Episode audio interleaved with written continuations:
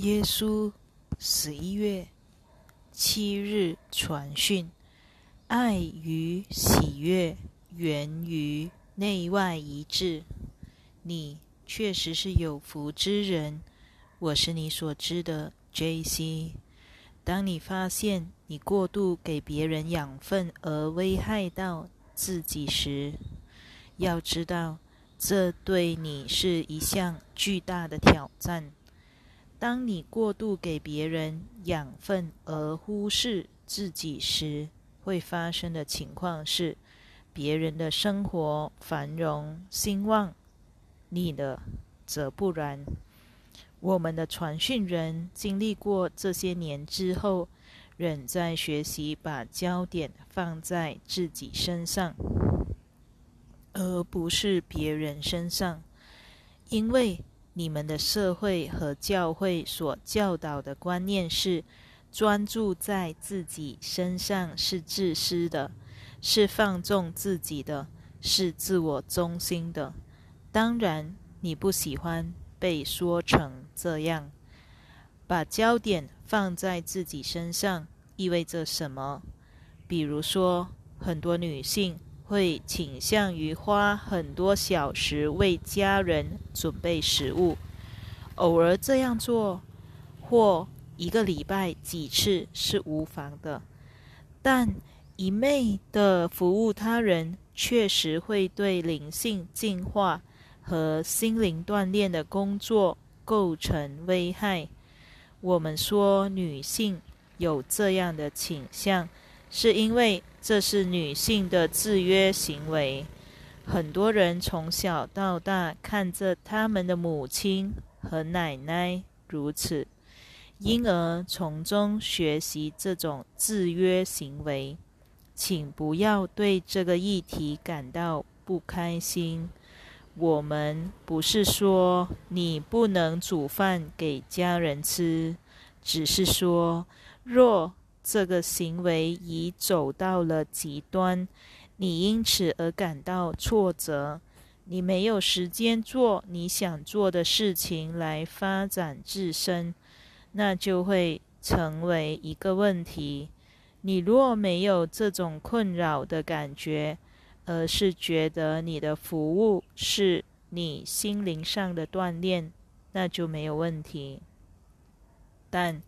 你若做了这些事而感受到怨尤或悲伤，就或因此而没有办法去阅读一本书，或无法拿到你上礼拜购买的画，或无法投注时间在你喜欢的冥想上，那么你就得重新评估你所做的事情了。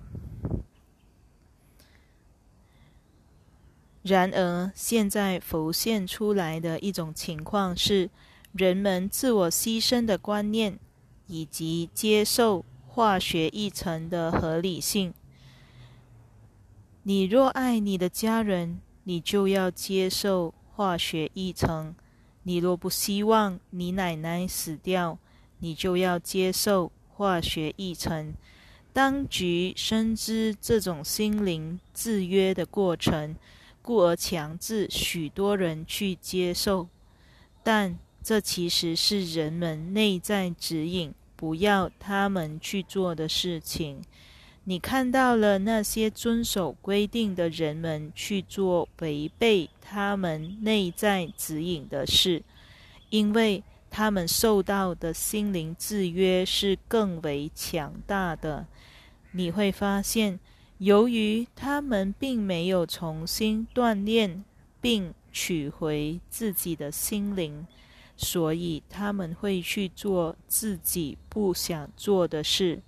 比如说，有很多信息，有很多讯息早已揭露化学议程的副作用，因此那些已经接受的人会说：“我知道。”我不该接受一成，然而他们心灵的制约凌驾了自己的内在指引。这是你们所有人要充分意识到的事情。若有来自当局、另一半或家人的压力施加于你，虽然你知道你不想参与这场巨大的实验，但你周遭充斥着那些制约想法与观念的压力。此时，你务必坚持自己的原则，坚持下去，不要屈服于外界的压力，因为你的内在世界是圣灵指引你的地方，外在的世界是小我的游乐场，而小我一点也不在乎你的福祉。那些试图影响你的人，给你施加压力。是希望你与他们一致。由于他们的制约信念，当他们决定要做某件事情时，会违背自己的内在指引，且他们要你跟他们做同样的事，好让他们感觉良好。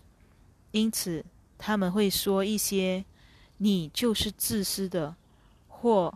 你会害某人致死的话，但事实上，他们才是自私的，因为他们想要你去做他们所做的事，好让他们感觉到一致性。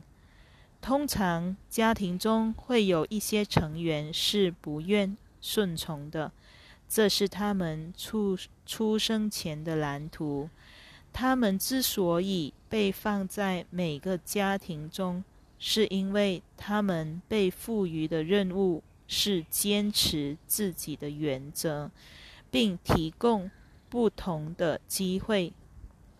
因此，你会注意到很多选择不接受化学议程的人，周围都是接受了议程的人。但有些选择不接受化学议程的人，身边也有不接受者。他们可能是线上的一些朋友，也可能是读书会的朋友。你在这当中会看到那些看似孤单的人，周遭充斥着施加他们压力的人或系统。然而，你所看到的是你的心灵分分歧之反照。你看似活在巨大的压力下，这是因为你没有完全与你的内心一致，因此你在周遭经历到被要求要顺从的压力。其实，这些压力是来自于你的心灵。你相信吗？这些压力看起来像是来自别人或当局，但事实上，当你有来自外在的压力时，这是你所获得的机会，使你调整成与自己的内在一致。当你有外在的压力时，要知道，那就是你的内在世界之反照。你在练习。聆听自己内在指引的过程中，周围可能还是会有一些想要改变你想法的人。这其实反映出你内心的困惑。你若更加的致力于内外一致，并聆听内在的指引，你就会更有勇气。能坚定地说出你所相信的事。由于你的内外一致，你更有能力影响外在世界的呈现。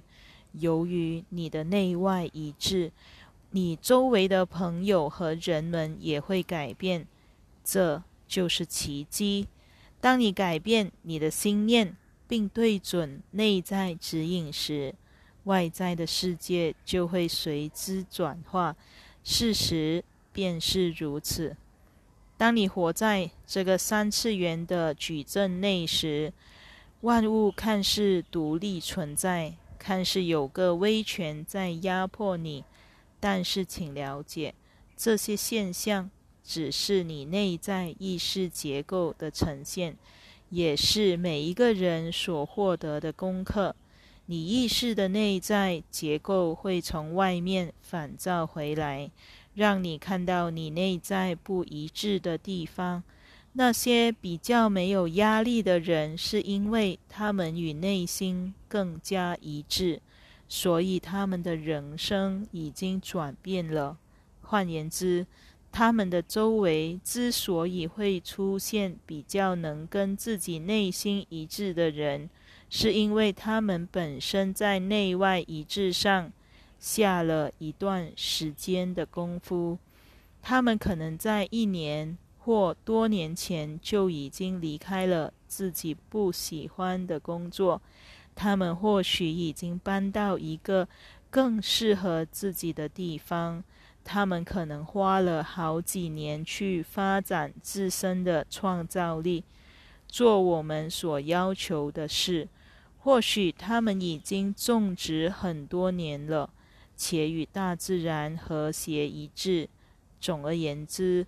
由于你在根本上已经改变了你的内在世界，所以外在世界便反映出这样的改变。但，假如你的情况不符合上述两种，那也无妨，因为这不是非黑即白的议题。一般来说，当你经历社会不断要求你遵守规定，且压力不断增长、增强时之时，请了解，当这些压力浮现，你可能会有必须搬家的感觉出现，或你必须在物质层面上离开这种压力。但是要了解，这是为了寻求更进一步的一致性，而不是逃离。当你感觉到你面对这些压力，不舒服。当你有该是搬迁的时候之感觉，或是你感觉到该是重新校准的时候，你想要对准更适合自己的生活方式，那么你可以对自己说：“这不是我想要过的生活。”然而，地理上的搬迁并不会达成内在的转化。不论为不论为你搬你搬到哪里或移民到哪个国家，请记得要持续做你的内在功课，而不是让外在有趣的新环境影响你的内在工作。当你想要搬去你想去的地方时，请深入你的内心。深入开发你的创造力，并加深你的心灵锻炼。那些与你一致的人们会来自你在新环境所参加的社团或活动。当你到达新环境时，请记得跟自己说：“我在这里会持续进行内在的转化。”这是产生巨大转化的时候。也是一个很好的机会，能让你们所有人真正看到自己不一致的地方，因为这些不一致会在世界显现出来，也会透过外面遇到的人、事物与经验呈现给你，好让你看到自己的内心世界。因此，当你感到有些压力或有些不稳定，比如说，有人威胁到你的工作，或有人威胁到你的生活，你好是受到外界的威胁。此时你要问问自己：我好是受到外界的威胁，是什么在威胁着我？这种威胁是有关金钱吗？是有关生计吗？让我回到我的内心去看看。我的哪方面与自己内心不一致？我做着自己喜爱的工作吗？我有财务的恐慌吗？我是否将时间与金钱投资在对我真正有价值的事物上？以我们的传讯人为例，他今天早上参观画廊，看到两幅画作，很契合他的内心，他很喜爱那两幅画，觉得那是很美妙的创作。蒂娜从来没有收藏过艺术品，艺术品，但他决定开始收藏这两幅画。也想要开始收藏其他人的作品。他原本要空手走出画廊，因考虑到自己可能会搬家或迁移，所以没有办法购买大幅的原稿画作。但是蒂娜想要支持这位创作者，他自己也很喜欢那些画作，且想要拥有那些画作。所以他后来买了两个小小的印刷版，这是一件正确的事情。虽然他无法购买大的画作，但他可以购买小的画作回家，好给自己一些启发，因为那是与他内心相应之物。因此，他并没有告诉自己：“我没有办法买这些画作。”而让自己陷入低振动频率。相反的，他找到了方法，把那些美丽的画作带走。这就是你平时可以用来提升自己振动频率的技巧。即使你发觉自己买不起一件东西、一些东西，也能试着去获得下一样你喜欢之物。并允许自己去喜爱那些东西，即使你只是买一个小小的纪念卡，这也是你达到与内心一致的方式。每当你这样做，且日复一日去做时，你便是在告诉宇宙什么是你喜欢的。你是在跟宇宙表达你所相信的事，以及你正在投资的事。即使你可能只是花一美元买一张小卡片，你也是在向宇宙表达你想要更多这类的事物。这是你可以应用在日常生活中提升自己振动频率的小技巧。